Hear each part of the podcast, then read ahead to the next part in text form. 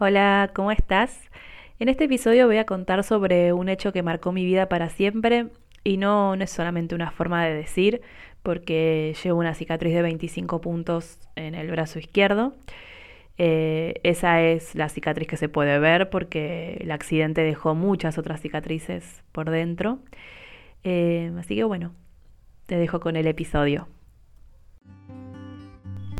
Diario No Íntimo es el podcast donde comparto cómo la escritura me acompañó y me salvó en un pasado violento y cruel y cómo hoy me ayuda a resignificar mi historia.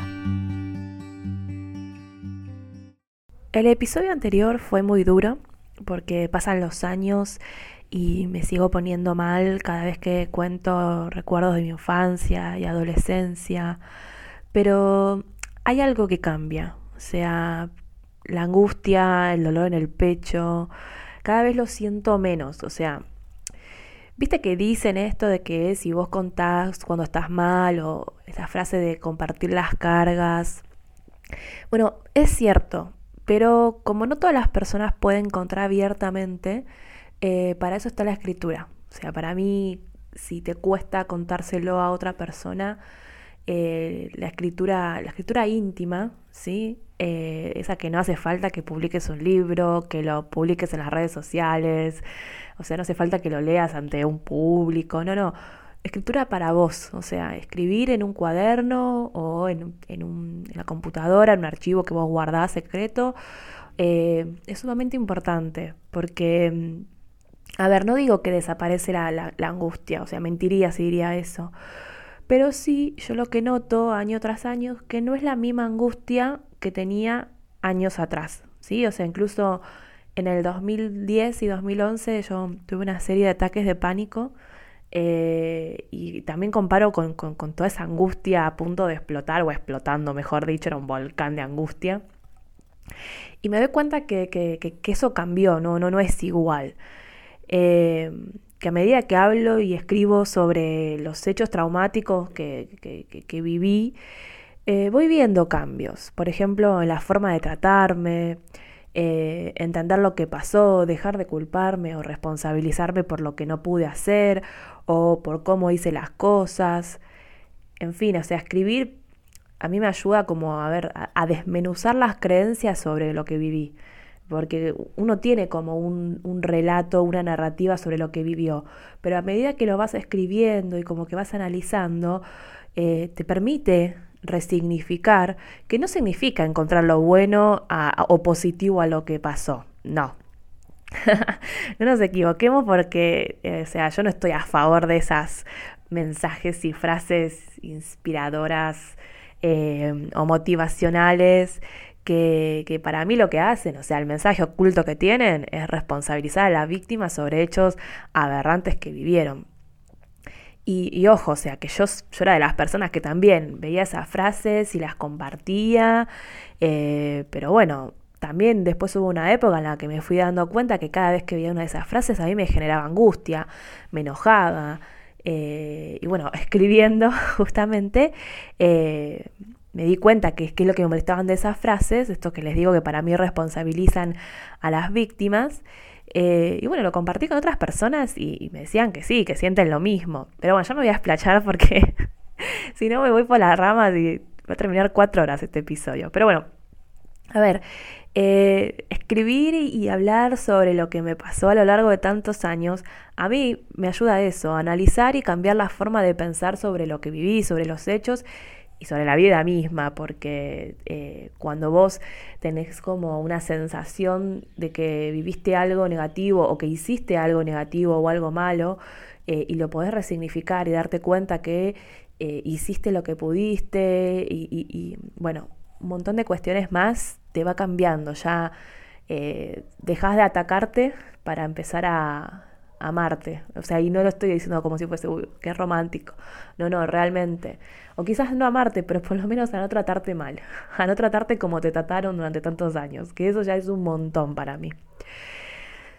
Lo que voy a contar ahora, eh, que es sobre el accidente, que ya lo mencioné en varios episodios anteriores, más que un hecho en mi vida, yo lo tomo como si fuese un hito, ¿sí? O sea, un antes y un después. O sea, ténganme paciencia porque es muy movilizante para mí eh, todo, o sea, el accidente, todo lo que tenga que ver con el accidente, por más que ya haya pasado 24 años. Para poner en contexto, eh, el accidente ocurrió en el año 1997. Eh, con mi familia vivíamos en Tierra del Fuego, en Argentina, y eran las primeras vacaciones familiares que no eran ir a, a Buenos Aires a ver a la familia. No sé, íbamos a hacer todo como un recorrido por, por el sur de, eh, de Santa Cruz, al glaciar Perito Moreno, y bueno, como para cuando vos estás en Tierra del Fuego, para poder eh, cruzar a Santa Cruz, sí o sí tenés que pasar por Chile cuando es de forma terrestre. Eh, también íbamos a aprovechar para conocer Punta Arena, Puerto Natales y Torres del Paine. Eh, antes de pasar a Santa Cruz y bueno, ir hacia el glaciar Perito Moreno. Así que bueno, el segundo día, o sea, el primer día fuimos hasta Punta Arenas, dormimos y el segundo día fuimos al Fuerte Bulnes, que es a 50 kilómetros al sur de Punta Arenas. Eh, y después, cuando ya teníamos que ir para el lado de, Puerto Natales, eh, pasando Punta Arenas, hay una, reserva, una pingüinera, ¿no? Entonces pasamos para, para bueno, nada, ver los pingüinos. Em, yo todavía tengo las fotos del Fuerte Bulnes y con tan solo verlas me largo a llorar porque em, pienso en que fueron, fue, o sea, fue como las últimas horas. Tengo mucho de eso de estar, de, pensar yo los hechos así, de esa forma. Pero yo veo la foto y es como, wow, o sea, esas eran las últimas horas de mi brazo izquierdo anterior, por así decirlo. Eh, pero bueno, en la pingüinera obviamente nos atrasamos. Eh, era la época en parte en la que estaban los... ¿Se le dice pichones también a los pingüinos? Bueno, los pingüinos bebés. Así que imagínense, eh, en, año 2000, en el año 1997 yo tenía 12 años, mi hermana Ro tenía 8 y Pedri tenía 5 años, así que estábamos como maravillados con los pingüinos. Y bueno, o sea, eh, lo bueno era que si bien era tarde, o sea, ya era, ya era pasada las, las 6 de la tarde, eh, en el sur en verano, porque esto fue un 25 de enero, en el sur en el verano los días duran como hasta las 10, 11 de la noche. Pero igual, o sea, mi padre estaba apurado, eh, nos apuraba como para que hagamos la visita a la pingüinera rápido porque teníamos que llegar a Puerto Natales eh, por la reserva del hotel y bla, bla, bla. Bueno, en esa época, porque no, es así ahora, pero en esa época la ruta que une Punta Arenas con Puerto Natales era mitad asfalto, mitad ripio un ripio, que es eh, un, camino de, piedras, ¿sí? Eh, en este caso eran todas piedras sueltas. Y bueno, la mitad del asfalto eran los que iban de Puerto Natales a Punta Arenas y la mitad del ripio los que iban de Punta Arenas a Puerto Natales. Eh, esa ruta tenía mucha mala fama porque de hecho antes que, que salgamos de viaje y demás, a mi papá eh, le dieron un montón de sugerencias y recomendaciones mismo cuando eh, vos tenés que, o sea, cuando, estás ahí en, haciendo trámites en las fronteras, también te lo recomiendan. Como es una ruta que, que, además de que sea esto de mitad asfalto, mitad ripio, eh, hay como un escalón, en algunos tramos de la ruta hay un escalón muy alto entre el asfalto y el ripio, o sea, como si fuese una vereda, sí, sí, o sea, de la calle a la vereda o un poco más. Entonces, lo que te recomendaban era que más de 40 kilómetros por hora no vayas.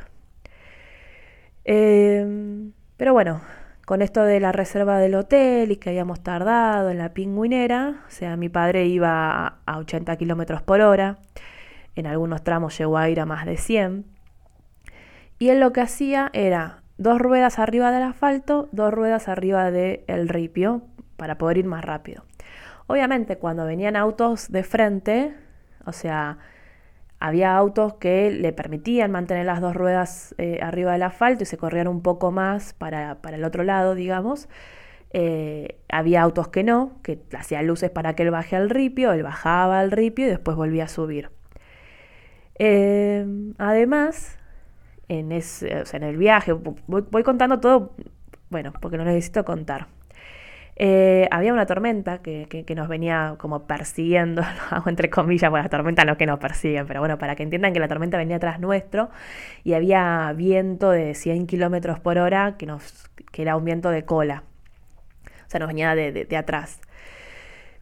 Y bueno, no sé por qué esa necesidad que tienen o que tenían de contarnos todas las cosas a, mis hermanos y a mí, eh, ya nos habían dicho antes de que salgamos de viaje que esa ruta era muy peligrosa, que esa ruta una semana antes de que nosotros salgamos de vacaciones, eh, una familia argentina que, que, eran seis en el auto, eh, fallecieron cinco y quedó una sola persona. O sea, nos contaron un montón de, de accidentes que, que habían tenido otras familias argentinas en sus vacaciones.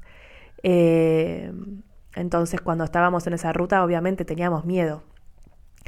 Y en un momento mis hermanos empezaron a, cantar que íbamos a volcar, eh, porque la mayoría de los accidentes que habíamos leído que se daban eran eh, siendo un vuelco. Entonces ellos estaban cantando como vamos a... Ahora no me acuerdo bien cómo era la, o sea, la, canción, pero era como si fuese una canción de Jardín de Infantes diciendo que vamos a volcar. Eh, claro, ellos tenían miedo y, su forma de manifestar el miedo era a través de una canción, porque, a ver, 8 y 5 años, o sea, ¿de qué otra forma querés manifestarlo? Bueno, sí, quizás un berrinche, pero no era, la, no era el caso. Eh, en el asiento de atrás estábamos entonces sentados mis hermanos y yo. Yo estaba en el medio eh, y mis hermanos uno a cada lado. Y en un momento había una camioneta que, venía del lado de frente que le hizo luces para que baje.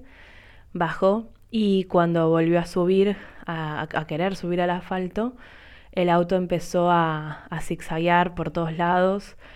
Eh, me acuerdo de, de, mi mamá gritando, agárrense, yo agarré a mis hermanos y los metí abajo del asiento de atrás, o sea, en el, hueco donde van los, los, pies, por así decirlo. O sea, como que le agarré los dos los cabezas y los, los metí para abajo. Eh, sí, no teníamos cinturón de seguridad, por eso pude hacer eso. Eh, por suerte, a ver, es un tanto controversial lo que voy a decir, yo estoy a favor del uso del cinturón de seguridad, pero en este caso no teníamos cinturón de seguridad y, lo que dicen los forenses es que en parte eso nos, nos salvó porque el techo se vino abajo. Eh, ah, ya me estoy adelantando. Em, entonces el auto empieza a zigzaguear, se va para un lado de la ruta, que es un barranco, entonces el auto cae y, lo que, bueno, cuentan las personas que vieron de afuera que nos socorrieron es que el auto dio entre 7 y 8 vueltas. Eh, cuando el auto cae, digamos como de cola al barranco y empieza a, dar la primera vuelta, eh, yo salgo despedida por la luneta, que es el vidrio de atrás de, un auto. Eh, entonces yo quedo tirada en el piso y el auto y, y, el auto sigue dando, dando vueltas, ¿no? De hecho, yo llegué a ver la última, las últimas dos vueltas las, las llegué a ver. Eh, yo quedé tirada en el piso, no, no podía mover las piernas, no podía mover el brazo izquierdo, estaba con mucho miedo. Eh, frenaron, em, frenaron dos camiones, un auto, en fin eh, que bueno, a, uno de los camioneros, eh, no me sé el nombre, no me lo acuerdo, le voy a estar agradecida toda la vida porque eh, se quedó al lado mío hasta que vino la ambulancia y, yo le decía que no podía mover el brazo izquierdo y, él se fijó porque yo le decía que no podía mover las manos ni nada y él se fijó así por arriba de mi remera eh, y tenía un moretón negro ya. y, bueno, me dijo que, que, muy posiblemente me había sacado el hombro del lugar y que no, que no pasaba nada, que él también de chico jugando eh, no sé en qué deporte se había sacado el hombro del lugar y, que ahora se lo sacaba y se lo ponía como él quería y me mostró en ese momento cómo se sacó el hombro, se lo volvía a poner y me decía, vas a ser como la estrella del colegio porque vas a poder sacarte el hombro de, del lugar, o sea, como que hizo que, que nada, que la situación no sea más angustiante de lo que ya era, ¿no? Por suerte mis hermanos salieron eh, ilesos del auto, salieron caminando del auto. De hecho, no es que salieron caminando, o sea, que es una forma de decir, eh, porque salieron por... como que el auto quedó dado vuelta, ellos salieron por la ventana y después eh, ayudaron a poner el auto de forma normal, o sea, parado. Y yo lo que vi es cómo mi mamá, yo, tenía la vista directa de cómo mi mamá había quedado colgando para afuera de la ventana de, del acompañante, ¿no? Adelante. Y que no, no reaccionaba. Y por suerte, bueno, esta gente que les digo que, que frenó a, socorrernos, le dijo a mi papá que no la toque, eh, porque, bueno, no sabían qué podía tener y, y, bueno, vieron que pasa esto, que sí, de hecho mi mamá se fracturó la tercera y cuarta vértebra de la cervical, entonces si, si la movías sin que tenga el cuello, sin que sea un profesional que sepa, eh, nada, puede tener consecuencias en toda la columna. Eh, lo más, así también otra cosa que sucedió durante el accidente, más allá que mis hermanos venían cantando esta, esta canción que se habían inventado en, el, en la casetera, eh, pues estoy hablando año 97, eh, había un cassette de música de esa época y, justo cuando estaba el accidente, porque no me lo voy a olvidar más, estaba la canción esta de Azúcar Moreno, que se, que se llama Solo se vive una vez. Y, yo me acuerdo que cuando el auto empezó a zigzaguear y, eh, se escuchaba el estéreo, eh, esto de Solo se vive una vez. Bueno, eh, Pero bueno, yo estaba, eh, la, ambulancia tardó 45 minutos, pues nosotros estábamos justo en el medio del camino entre Puerto Natales y Punta Arenas.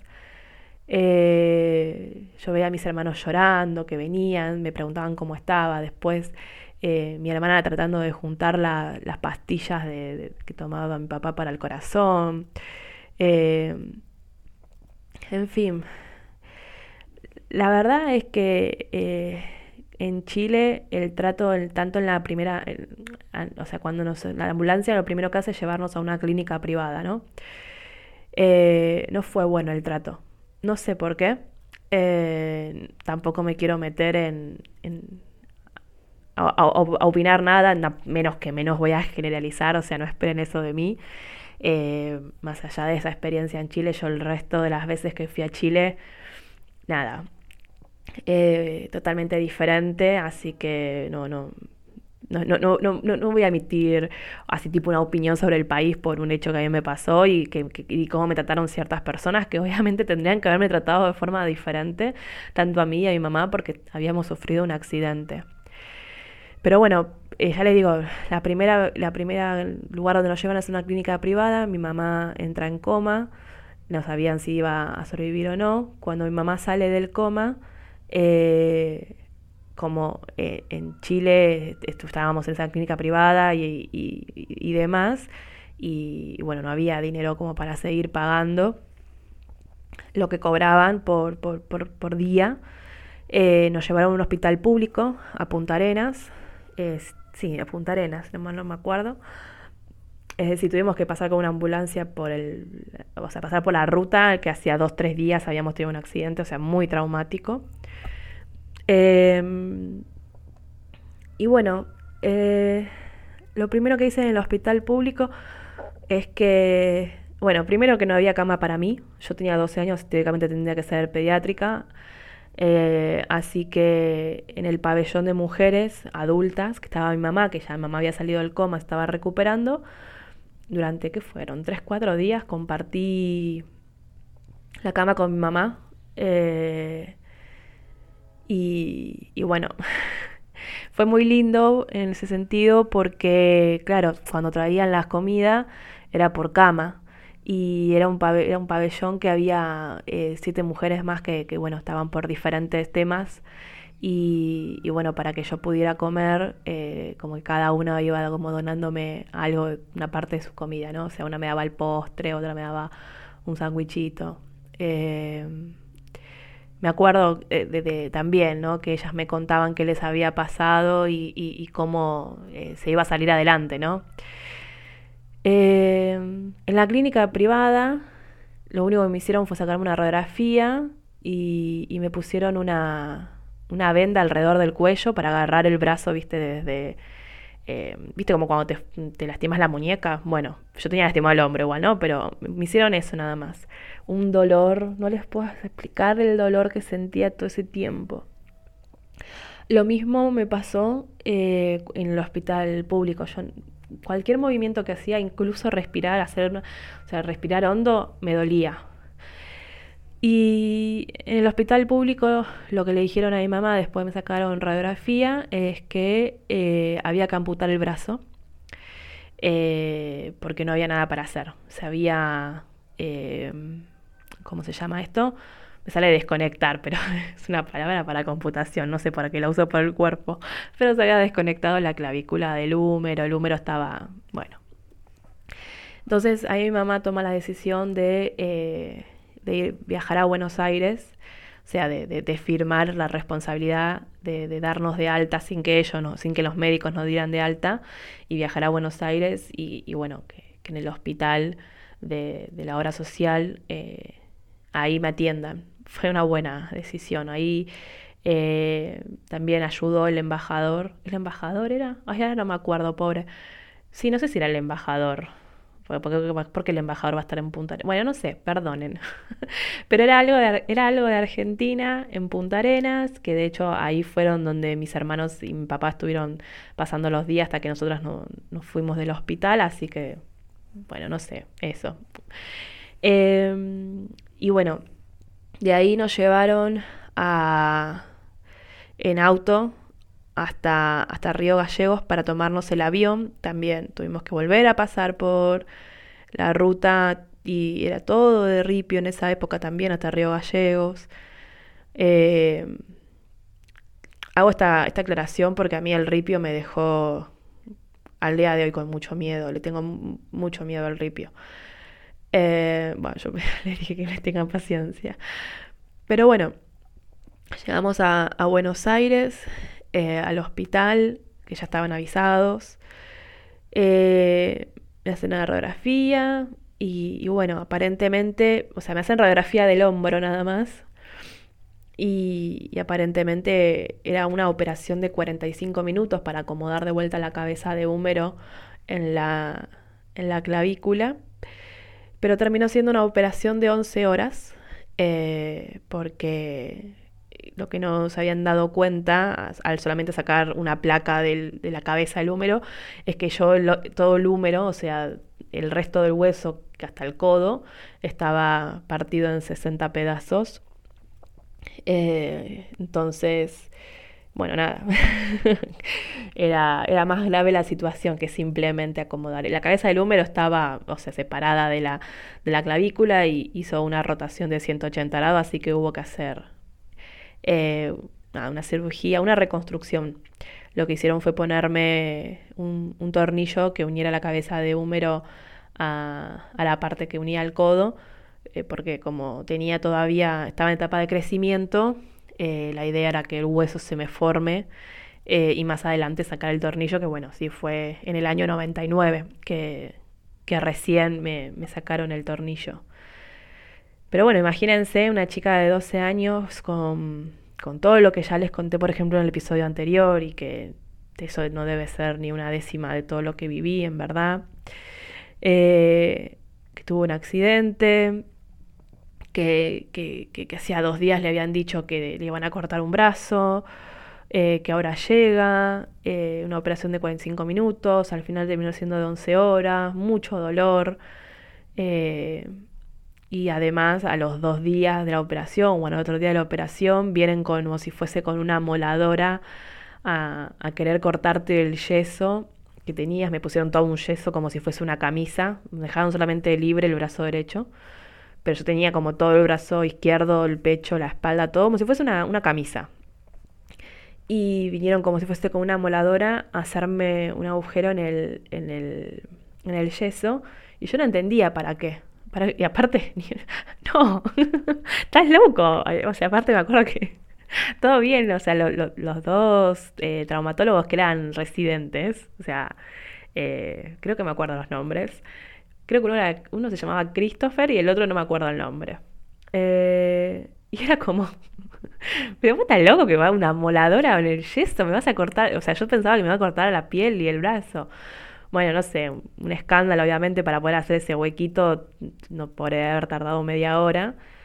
El problema fue cuando terminé de hacer el huequito y me explica para, o sea, me explican para qué era, que era para ir curando la cicatriz que me tuvieron que hacer para reparar el hombro, el brazo.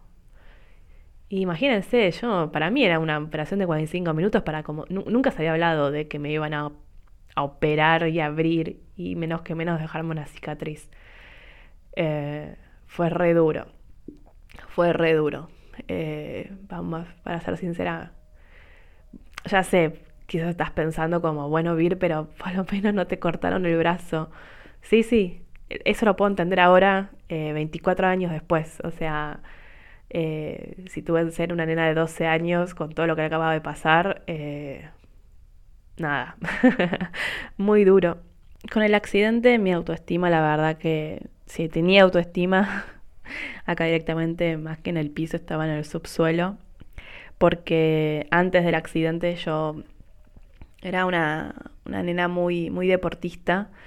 Eh, una de las cosas que, mi mamá hizo durante, desde que tengo 5 o 6 años, para, para estarme la menor cantidad posible en mi casa y, que no tenga contacto con, mi padre, eh, me inscribió a cuanta actividad extraescolar había. O sea, yo iba a la escuela de 8 a 12, pero yo después, eh, cuando vivíamos en Bahía Blanca, iba al Club Olimpo y en Olimpo hacía gimnasia artística, patín, natación. Em, después eh, también empecé con hockey a los 10 años. Eh, hacía karate, bueno, era una, una chica muy, muy deportista. Eh, y bueno, imagínense que ahora con el accidente, lo, el traumatólogo, el cirujano traumatólogo, la pedagogía que tuvo en ese momento fue decirme, tenés un, un brazo eh, muy delicado, tenés un brazo como un brazo de vidrio, eh, necesitamos que, el hueso crezca y, te una el húmero con el codo cuídalo porque si te caes, si te fracturas de nuevo, no sabemos si podemos reparártelo. Y bueno, nada, en, mi imagen era como que me iba a quedar el, brazo colgando, ¿no? Eh, y bueno, obviamente cero actividad física, no solamente porque no estaba apta para hacerlo por esto, eh, sino porque, bueno, tampoco podía si hubiese querido. Y, y bueno, engordé. Engordé. Eh, engordé por los corticoides que me daban, obviamente por la falta de actividad física, pero engordé más que nada por porque quedé a cuidado de, de mi abuela paterna, de la, de la mamá de mi papá. Eh, y bueno, primer mes después de la que salí del, del hospital, eh, era comer todo el tiempo tortas y comer, comer, comer, comer. Entonces engordé y, bueno, por parte de, mi familia paterna, no solamente mi abuela, sino también otros familiares, no tuvieron mejor idea que meterme en la cabeza que lo más importante en ese momento era adelgazar y ser flaca. Eh, y ver cómo hacer para que la cicatriz no se note. Eh, así empezaron mis, mis trastornos alimenticios. Eh, si bien yo también quería que la cicatriz, o sea, yo también quería buscar la forma de que la cicatriz no se note porque quería ocultarla, pues no la quería ver, creo que, que, ellos como adultos podrían haberlo resuelto de otra forma. Mínimamente hubiesen buscado ayuda terapéutica, un psicólogo, una psicóloga, una psicopedagoga o algo. Eh, porque querer ocultar lo que me pasó, nada, feo. Eh, pero eh, también estaba esto que, les cuento. O sea, por un lado era como tenés que adelgazar, tenés que ser flaca y al mismo tiempo eran las mismas personas que me daban de comer cosas que no debería haber comido estando en un, en un cuadro de, estrés postraumático. Eh, que aún tengo secuelas, por más que ya pasaron 24 años, pero bueno, en ese momento era un, un cuadro muy, muy grave y, bueno, las herramientas que me dieron no fueron las mejores. Eh, y bueno, como les decía, pasaron 24 años, pero yo igual sigo teniendo miedo, miedo a lastimarme, no lo tengo demasiado, no me siento muy segura cuando estoy en los autos. Eh, básicamente con el accidente apareció el miedo a morirme, o sea, para resumir todos los miedos, ¿no? Pero bueno, todos estos traumas que estoy trabajando en los últimos años es para, es para estar mejor. Eh, sé que no es que los traumas desaparecen de un día para otro o que, bueno, un día te levantás y no te duele más. Tampoco es que vas a sufrir toda la vida, o sea, ojalá que no. Lo que yo trato de hacer es que lo que me pasó, lo doloroso que viví, eh, no, no defina el presente y el futuro. O sea, no me defina mi presente y el futuro. Eh, en el sentido de que yo tome decisiones por tener esos traumas no resueltos y tomar decisiones que en base a esos traumas, justamente y como no están resueltos, parece como que, bueno, eh, no siempre son las mejores decisiones cuando las tomas en base a, a traumas no resueltos, por no decir todos. Pero yo lo que quiero es que trabajando mis traumas, ¿no? Que es dolorosísimo también porque tenés que atravesar todo de nuevo, recordarlo y demás. Y aparte, no es que lo contás hoy y ya está, ¿no? O sea, a mí me pasa que a veces cuento algo hoy y, mi cabeza eh, lo sigue trabajando durante días y capaz que dentro de 10 días, ¡pum! me aparece una imagen o un recuerdo en la mente y otra vez trabajarlo. Pero yo lo que, lo que busco es eh, poder vivir y estar bien conmigo, conmigo misma, a pesar de lo que me pasó. Y, levantarme todos los días sintiendo que soy la mejor versión de mí, que, estoy haciendo lo que puedo y con lo que con lo que tengo y que soy la mejor que hoy soy la mejor versión de mí y seguramente mañana va a haber una, una mejor versión de mí eh, iba a decir de vuelta, por hoy dejamos acá, como en el anterior episodio. Eh, bueno, ya se ve que será mi muletilla para terminar todos los, los episodios. Pero bueno, eh, fue, fue duro volver a, revivir todo esto y contarlo. pero también quería hacerlo por esto que les digo, cada vez que lo voy contando, eh, lo voy resignificando un poco más. Me voy dando cuenta, aparte de que no es lo mismo. Eh, no sé, hace tres años, yo con tan solo recordar la fecha, o sea, con tan solo pensar en el 25 de enero del 97, a mí me agarraba un ataque de angustia, de ponerme a llorar y no poder parar de llorar. Eh, y acá, bueno, si bien se me entrecortaba la voz en algunas partes del relato. Eh, nada, estoy como re orgullosa que por lo menos pude, pude hacerlo, pude contarlo. Y, y bueno, si, si mi, historia, mi experiencia te, te, sirve para algo, como para, por para por lo menos decir, o sea, ah, bueno, te puede pasar algo terrible en la vida, pero eso no es el fin de todo. Eh, que se puede trabajar, que se puede, que toda esa angustia que tenés en el pecho o que la sentís como una mochila en la espalda, todo eso lo podés ir trabajando y se va a ir aflojando, porque es así. O sea, yo sé que es así porque lo, lo viví y lo estoy viviendo. Eh, y ese también es el objetivo de, de, este podcast y también de mi, de mi blog y de contar mi experiencia para que ayude también a otras personas a, a nada, que las ayude a otras personas, como sea. Em, así que bueno, por hoy terminamos acá. y bueno, calculo que el próximo episodio va a ser sobre otro tema porque dos episodios seguidos es mucho. Así que voy a, voy a elegir otra, otra, otra temática.